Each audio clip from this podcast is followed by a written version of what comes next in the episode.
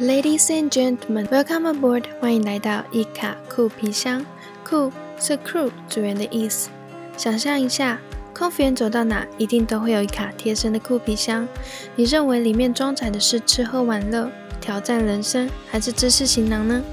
这个音频节目将会分享与空服员职涯相关的内容，以及面试相关经验，并且会实际分享一些个人成长相关的方法，供你参考。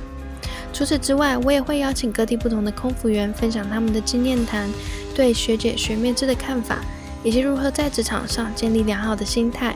如果喜欢这个节目，也请你在你到过的平台帮我分享，并留下你的反馈。准备好了吗？现在，请您将你的电子类产品调整为静音模式，这样才不会漏听接下来的内容。Now, please turn off the other electronic devices and enjoy the flight.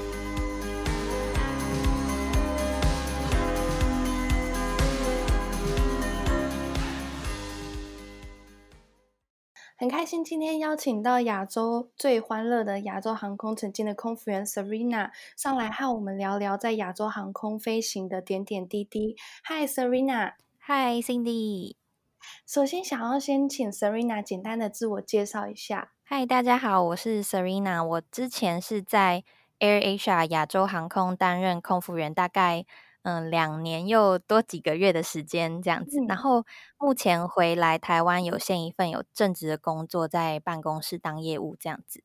那闲暇之余，我都在经营我自己一个小小的 IG 自媒体，是在分享主菜的食谱。那很高兴今天有机会可以接受 Cindy 的邀请来参加这个 Podcast，也可以跟大家分享我在。Air Asia 一些有趣的事情哇，很棒诶！我会在下面放链接，然后让更多有兴趣的人可以去点链接。好啊，谢谢。嗯，那目前的话，亚洲航空因为它的 base 不是在台湾，那当初是什么样的动机让你会想要选择报考亚洲航空呢？因为其实那时候我还没毕业，是毕业前，然后就是看到说，因为其实我以前在大学的时候是有参加学校的青善大使社。所以其实就是对。于说未来可能走向空服员是一条蛮有机会的路，所以那时候在毕业前就会看一些有没有一些航空的报考资讯，然后刚好就看到了 Air Asia，可是其实当时我完全不知道 Air Asia 是什么，Air Asia 在哪里，嗯，所以我就上网查，才发现哦，我看到制服我才好像有一点印象。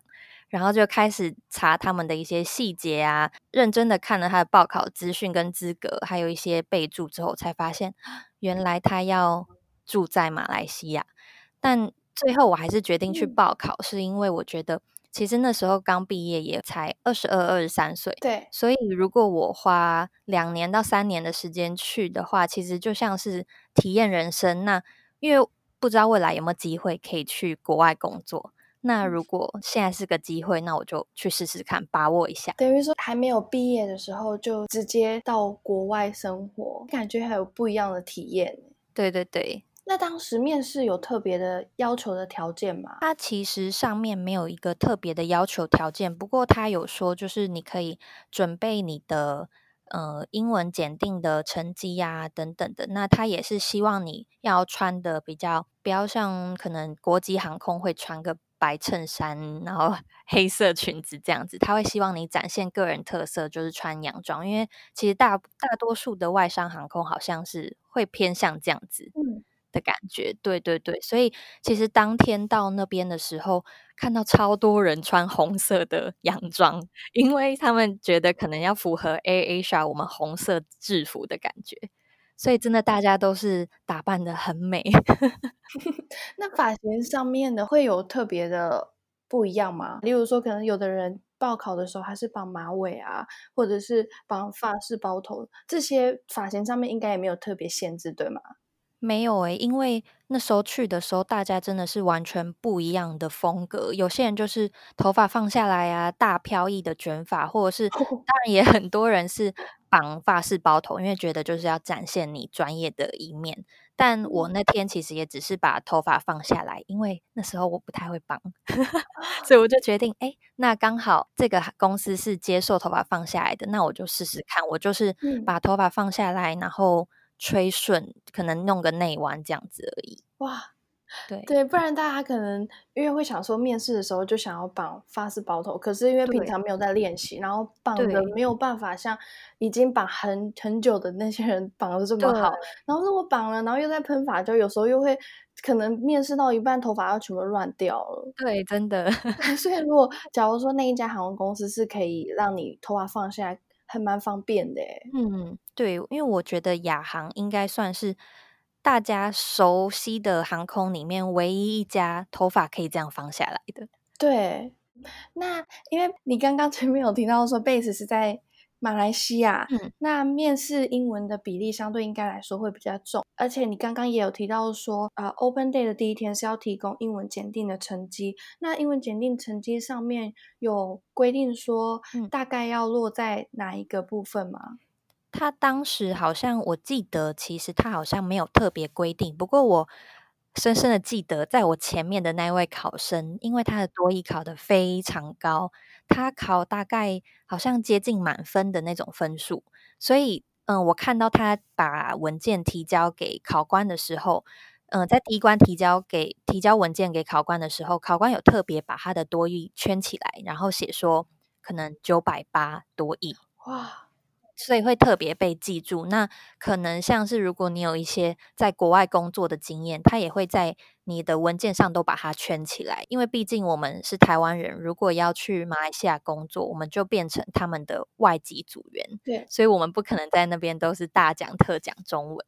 所以他当然希望我们的英文能力可能是曾经活用过，或者是真的是不错这样子。至少飞行的时候是可以很顺的跟同事啊，或者是跟乘客对谈。对，没错。那面试过程当中，英文面试是采用团体讨论的方式，还是会是用那种一问一答的方式？其实都有，因为他的第一关就是嗯一问一答，那他会五六个人进到一间教室里面，里面会有五六个考官，那你就是一个人配一个考官。我进去的时候，我配到的考官他跟我说：“好，你现在走到后面，然后往我这边走台步。”然后我就觉得，我人生第一次对一个人走台步，我觉得很好笑。然后也其实也蛮紧张，听到他这样讲的时候，我想说，惨了，我会不会等一下同手同脚之类的？可是还好，之后走完之后，他就是问我一些说，哎，你怎么嗯会想考空服员啊？那你是哪里得知我们的资讯这样子的？对，然后之后全部人嗯五六个人考完之后出去，可能等个几分钟就会告诉你这次的结果。嗯，到下一阶段的就是团体讨论，他会直接分组，分组之后他会给题目来讨论。其实我相信跟其他外商航空比，他的这一阶段还蛮 free 的，因为其实我没有看到考官在多认真的做笔记，或者是看每个人的状况，他真的只是在旁边走一走，然后开心的笑，我也不知道他在笑什么，然后然后就结束这一关。那到最后一关，他是把刚刚刚刚团体讨论的每个组别，要他们以一个主题，想在时间内想出跳舞或唱歌，或是各种表演方式呈现给大家看。那你们那一组是表演什么样的内容？三只小猪。哇，好特别哦！因为我们好像是我们小时候所知道的三只小猪的故事，就是吹开那个屋子啊，打坏那个屋子，然后我们用这种方式加上音乐把它表演出来，这样子。音乐是等于是有一个人在哼歌吗？不是，我们就是要上网找音乐，然后他那边有给我们音响，我们要连接上去播出来。哇，对，所以真的是非常非常特别的一个面试。嗯，对，那他可能是透过这一场的面试去了解说，哎，你之后在飞机上卖免税品，是不是真的很敢表达，或者是很敢去卖免税？对，因为。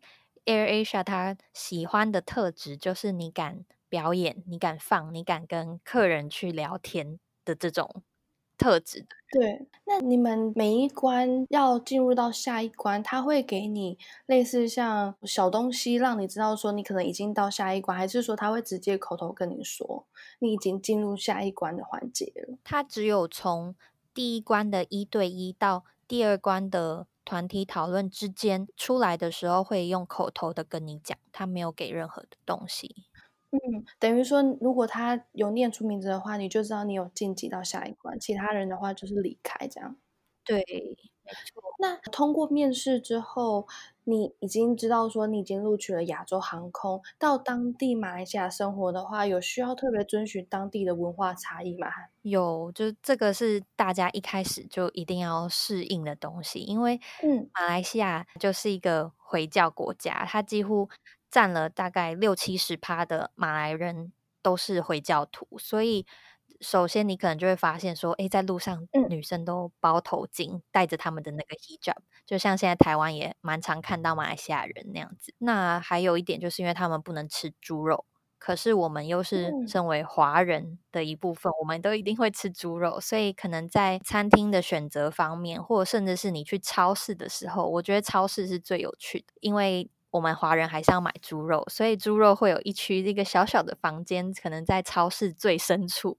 所以你要走进去买猪肉，然后在里面结账，你才能出来。你绝对不能把那个猪肉让其他人看到。哇，好特别哦！对，所以这是最特别的地方。那可是其实到后来大家都习惯之后，因为其实这就是文化差异要去尊重的地方，所以其实大家也很快就可以融入。嗯，如果说因为这样的原因会让你们减少吃猪肉的意愿吗？其实有一点呢，因为我之后就觉得，其实猪肉不是那么好取得的东西。那除非我去华人餐馆，不然我其实通常我都是买鸡肉的。对，这样比较方便。对，买鸡肉来煮也比较方便。那如果假如当下真的真的被发现，你有买猪肉的话，他会做出什么样的特别的举动吗？嗯，没有，因为买猪肉是可以的，只是说你不能把猪肉从猪肉那个超市里的小房间带出来到外面去结账。哦，对，因为我只记得有一次我有结账，不过我还是一样放在菜篮里。对，但我走出来之后，因为我其他东西要在外面结账，结果因为结账的收银员是马来人，是回教徒，他。看到我那那一块猪肉的时候，他好像给我了一脸吓到的感觉，然后我才发现啊，我把猪肉放在那里了，所以我赶快把它收起来。等于说，它超市有分两个部分，就猪肉是在里面结账，但其他东西你是在外面结账的。没错，没错。那还有，因为亚洲航空公司，据我的了解，它对于组员的装法仪容上面都有给予很大的方便。嗯，听说每天就可以照着自己喜欢的装法去上班，是这样吗？是，不过其实它还是有一些潜规则在。嗯，就是可能说，你女生如果头发放下来可以，可是你的长度不能超过腋下。嗯嗯。但其实。大家就是可能有些人飞久了，比较资深的人，他其实头发就是已经会超过一下。不过其实没有关系，只要你把头发可能用个大卷发，真的很美，很适合你的话，公司其实是会通融的。他会觉得说你呈现出你最好的一面了。嗯，对对，或者是像，嗯，其实我从飞到后期。对我其实前面全部都是头发放下来的，我只有后面想要尝试一些不同的风格，所以我才试着做发式包头。然后我的朋友有一有一位，他真的也是很有趣，他到后期的时候，他把他的头发染了那种墨绿色。嗯，对，然后墨绿色也就是有点像。亚麻绿这样子，但却也其实都没有被任何人讲话，反倒大家会称赞你说你的头发真的很漂亮诶，怎么做到的？什么什么的。那后来褪色之后变成金色，其实也都没有人管啊。那等于说在发型上面真的给予很大的方便。嗯，是是是，我觉得这是蛮好的一点，因为其实你也不用花时间去绑头发，可是其实有时候如果要呃。用电棒卷用卷啊，甚至用很直的话，有的时候也是会花一点点时间。可是如果当你习惯了，这些都是很快就做完的。虽然是说我有一些同事，我真的看过是烫超级大的小卷，但也没关系，只要你的头发是整齐的爆炸头就 OK。我我想象一下，如果你们的制服然后搭配那种 就是黑人卷吗？是黑人的那种小卷。泡面头的那种感觉，嗯嗯哦，那还不错。如果是特别短的那种，可能就会看起来有点 有点特别。那每一趟航班大部分都是和不同的国家组员一起飞行，对吗？会有不一样的小摩擦，或者是可能在跟他对谈上面有一些文化差异要呃去协调之类的吗？嗯，其实我觉得可能是 Air Asia 的人资很厉害也说不定，因为我觉得他可以把不同的、不同国家、不同个性、不同文化的人找到，我觉得。都是差不多性质的人在这间公司上班，所以其实相处起来，他可以让不同文化的人却可以相处的那么好。虽然只有飞两年，但下来我觉得没有什么摩擦。可能首要的一点是说，亚洲航空带给大家的感觉就是一个欢乐的感觉，所以大家来上班的时候，其实都是抱着很开心的心情的。嗯，那久而久之，大家其实对于可能别人有犯一点点小小的错，也都不会。引起很大的可能在责骂啊，或是什么的。其实这样飞下来，虽然我们的组员很多诶，可能甚至到伊朗、保加利亚、摩里西斯这种组员都有，就是一些可能我真的从来不会遇到的国家的人，但大家却可以相处的很融洽，我觉得是还蛮好的一点。哇，那最欢乐的。亚洲航空会有学姐学妹制的潜规则吗？我觉得真的非常少诶，但如果有的话，应该是可能在关于嗯日本组员或是韩国组员他们自己本身对于韩国人之间的学学姐学妹制，那他们可能韩国人对台湾人就比较少，但可能也是会发生。但如果你以一整趟飞行八九个人来说，其实是没有学长学妹制的。就是座舱长对于你，其实都是很像平辈一样的。因为其实这样子飞下来，我我还很常去打座舱长诶，就是可能聊天聊得太好笑，就打他一下，就说怎么这样子。到外站如果一起出去玩，也是都是可以跟嗯座舱长甚至资深空服员都是可以交换 IG 啊，私底下聊天这样的。所以其实我觉得学长学妹制真的是亚航另外一个特色，因为完全几乎是没有，所以大家相处起来真的才会那么的欢乐。对，那这一段飞行的日子里面有哪一个？最特别的飞行航线经验吗？因为我之前有看过，好像亚洲航空会飞行一个航线是需要戴头巾的航线。嗯，是是是，就是这个航线是吉达 j e d a 是在中东的一个国家，那就是完全就是穆斯林会去朝圣的地方。不过因为这个地方它给的是呃穆斯林教徒，就是马来人。通常是马来人才会去飞这个航线，所以其实我是没有飞过，但我有朋友有飞过，他们是说真的很特别，因为整趟航班里面大家就是一个团体，然后要去朝圣 Jeddah 那边，他们要去拜拜，可能终身一定要去一次这样子，里面也会发生一些蛮多的可能医疗案件，因为里面的乘客都是大概很老很老，要九十多岁的那种乘客，所以。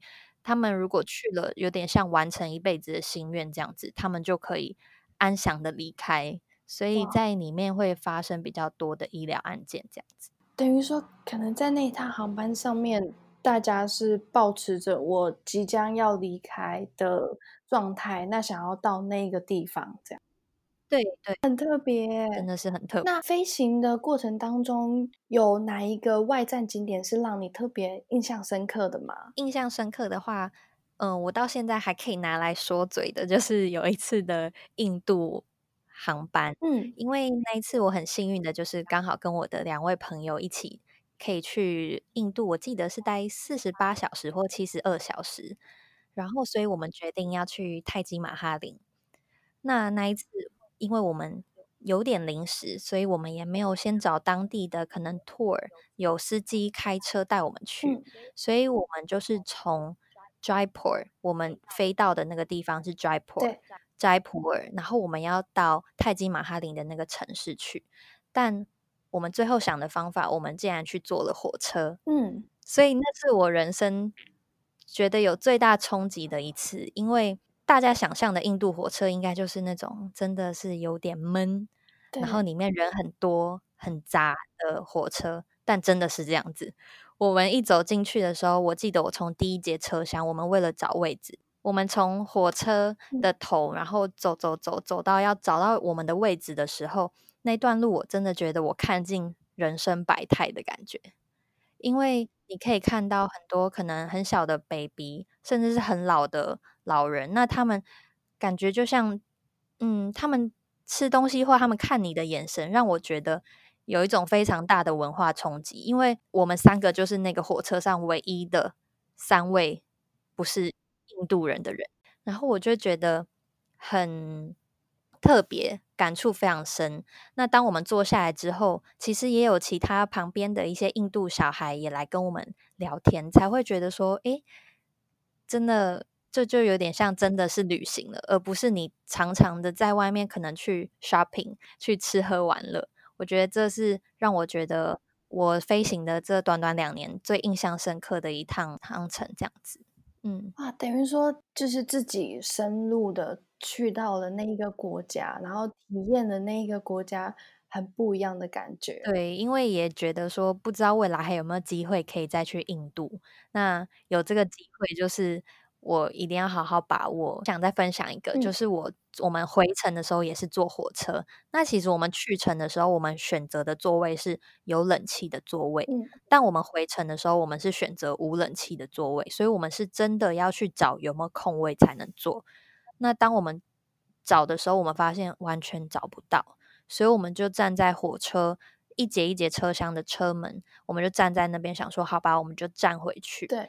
结果刚好就有两个，一个弟弟，一个妹妹，就突然来点我们，就说要不要跟他们一起做，然后就是用那种印度英文 这样跟我们讲，然后我们就这样子，也我们也答应了，我们就去坐在跟他们的爸爸妈妈，所以总共爸爸妈妈、弟弟妹妹加我们三个，我们就坐在一个小小的，就是小包厢里面，然后我们就这样子鸡同鸭讲聊了。大概可能一个小时回到我们的目的地，这样子，好感动哦。对，真的很感动。那在亚洲航空有曾经遇到让你非常挫折的事情吗？挫折的事情其实没有很多，可是因为毕竟住在国外，所以会有一种比较孤单的感觉。一开始才刚开始飞的时候，会觉得为什么我在这里？所以常常可能坐在空服员的 jump seat 上面，就是空服员的椅子上面的时候。那每趟起飞降落，我会觉得，嗯，我怎么在这里？对。那可是之后，我我回家之后，我就会调试自己的心态，觉得说这是我选择的。那其实我应该要从中去找到，嗯，可以享受它的点。所以我之后慢慢调试自己，给自己这个想法之后，我才发现，其实每趟飞行其实真的都是很快乐。所以要起飞降落，最后却变成一件非常快乐的事情。然后也是因为前面有一点点低潮，我才想要。在闲暇之余找一件事做，所以才是去学习煮饭。因为我原本是完全不会煮饭的人，所以我才学习煮饭。那让我的生活多了一件事可以做，也才开始经营我现在有在经营的自媒体这样子。对，那想问问 Serena，通常你们一个月可以回台湾的次数大约是几次？是自己自由安排，还是说公司那边可能也会有一些小规定？可以自由安排，只要你。愿意可能三天两夜，甚至两天两夜或两天一夜，你愿意冲回台湾，那你就可以回台湾，因为你就只要用一折票去买，因为一折票几乎一定买得到。对，所以只要你愿意就可以哦，一定买得到，不用像可能其他航空公司，你买了一折，可是你要等到。呃，你等于是候补的，嗯，从来没有这样过，就是买了几乎都一定可以上，除非真的是非常可能像过新年那种非常尖峰的时段的时候，嗯，那个飞机才有可能全满，不然的话一定是可以上的。嗯，那最后就是在 IG 上有看到你分享很多美食相关的内容，可以从哪边的链接找到你？嗯，可以直接到 IG 上面搜寻。Siri 点 C O O K S，Siri 是 S E R E，就是我的 Serena 名字的前面四个英文字母，这样子。嗯嗯，那真的非常感谢 Serena 分享亚洲航空的相关职涯经验。我想大家对于最欢乐的航空公司又多了那么一点憧憬。相关链接我都会放在下方，大家可以透过链接去认识 Serena。那谢谢 Serena 今天的分享，非常谢谢 Cindy，谢谢，拜拜，拜拜。最后，真的非常感谢你预留你宝贵的时间收听这个节目。我想邀你到 Apple Podcast 上帮我打新评分。你的反馈是这个节目持续下去的动力，别忘了订阅这个节目，才不会漏掉任何最新内容。我也要邀请你到我的 Instagram 私讯留言，告诉我你还想知道哪些有关于航空业的更多内容。你可以搜寻 C I N D Y D R E A M 点 C O。那我们下次见喽，拜拜。